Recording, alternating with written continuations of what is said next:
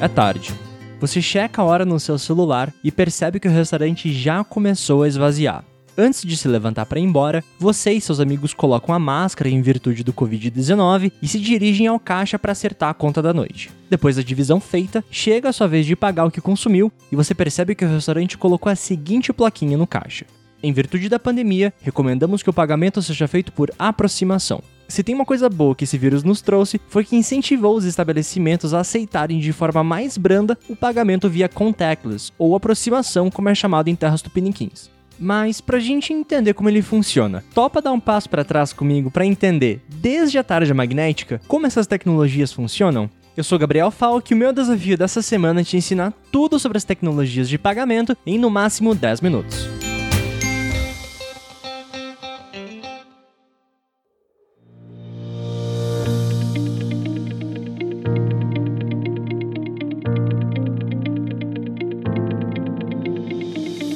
Antes da gente iniciar esse episódio, eu recomendo fortemente que você ouça o episódio número 4 do Plano Real, onde eu conto de forma super dinâmica o surgimento dos cartões de crédito convencionais, lá na década de 50. Os primeiros cartões lá nos States eram bem diferentes do que a gente conhece hoje em dia. Eles eram feitos de papel, tinham nome, assinatura do portador e o identificador da conta deles em determinado banco. E era isso, zero tecnologias. Mas Falk, como que eles aceitavam os pagamentos nas maquininhas com um pedaço de papel? Bom, em primeiro lugar, que nem maquininha tinha, foram existir algumas décadas ali para frente. Então, o que precisava acontecer é que o estabelecimento que aceitava pagamentos por cartão de crédito também precisava de um certo relacionamento com o banco emissor do portador, para que ele pudesse fazer a cobrança no final do mês e assim por diante. Sim, era um processo super manual e baseado na confiança. O banco confiava que o seu cliente ia pagar quanto devia depois de um tempo e o estabelecimento ia receber esse valor do banco, a lá uma operação de crédito padrão como conhecemos. Porém, confiar em excesso no ser humano gera alguns problemas, e o que os bancos começaram a ver é que muitas vezes os clientes davam algum tipo de default em cima dos pagamentos, ou seja, devo não nego, te pago quando puder. Eu iniciei o episódio número 4 com a seguinte frase: Para todo problema, existe uma solução. O problema dessa vez era: meus clientes possuem uma linha de crédito comigo, mas não estão sendo adimplente suficiente. Eu preciso pagar os estabelecimentos e se os meus correntistas não pagarem o que eles estão me devendo, eu vou ter que tirar dinheiro do próprio bolso para essa conta fechar. Eis que no início da década de 70, a IBM veio com uma ideia de lançar um cartão com uma tarja magnética. O cartão tarjado foi o tipo de cartão mais difundido no mundo, principalmente por ter um baixo custo de emissão. Com essa tecnologia, foi possível colocar os dados do portador de forma posicional em uma espécie de trilha, que poderia ser lida nas antigas máquinas de cartão. O padrão dessa tarja é estabelecido pela ISO e pela ABNT, além de determinarem a maneira correta dela ser fabricada, ou embossada, como é chamada nesse mundão de meios de pagamento. Por curiosidade, a trilha da tarja possui, se eu não me engano, 79 campos disponíveis, onde são colocados os números da conta, nome do portador, dígito de verificação, CVV e assim por diante. Contudo, a tarja possui uma capacidade de armazenamento bem limitada e, com o passar dos anos, começou a ser amplamente fraudada e clonada. Novamente, nossa segunda dor.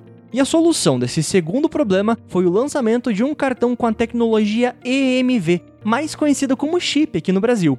EMV é um padrão global que utiliza a tecnologia do chip para pagamentos de débito, crédito e pré-pago. Esse padrão começou a ser desenvolvido no final da década de 80 e no comecinho dos anos 90 e consegue ter uma maior segurança no momento das transações. Também gerou maiores oportunidades para o mercado, como a introdução da tokenização do cartão. Em um tweet, tokenizar um cartão é você salvar os dados do cartão de forma criptografada para que ele possa ser usado em pagamentos recorrentes ou para ficar salvo como método de compra em um site ou aplicativo. EMV originalmente significa Europay, Mastercard e Visa, as primeiras empresas a encabeçar a produção dessa nova tecnologia.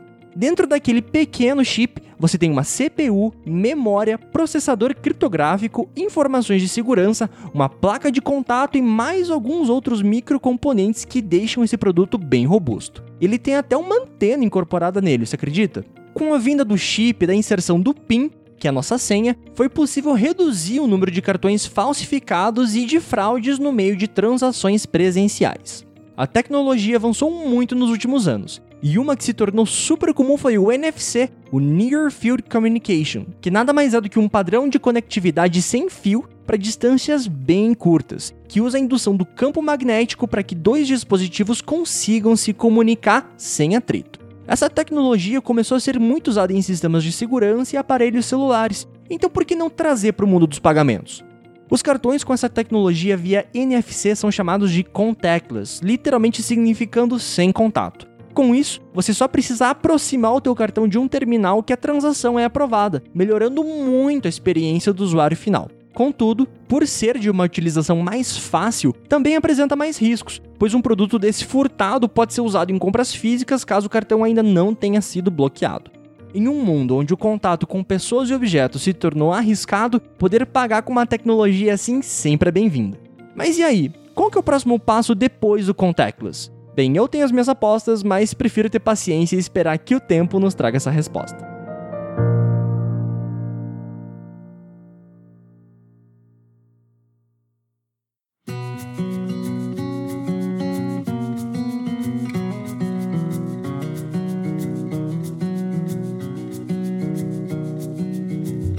Aí, gostou do episódio? Então compartilha nas redes sociais que ajuda muito na divulgação do projeto. E caso você queira trocar uma figurinha comigo, eu tô lá na arroba Gabriel Falk no LinkedIn ou pelo e-mail falecomfalk, Falk se escreve F-A-L-K, arroba gmail.com. Até a semana que vem.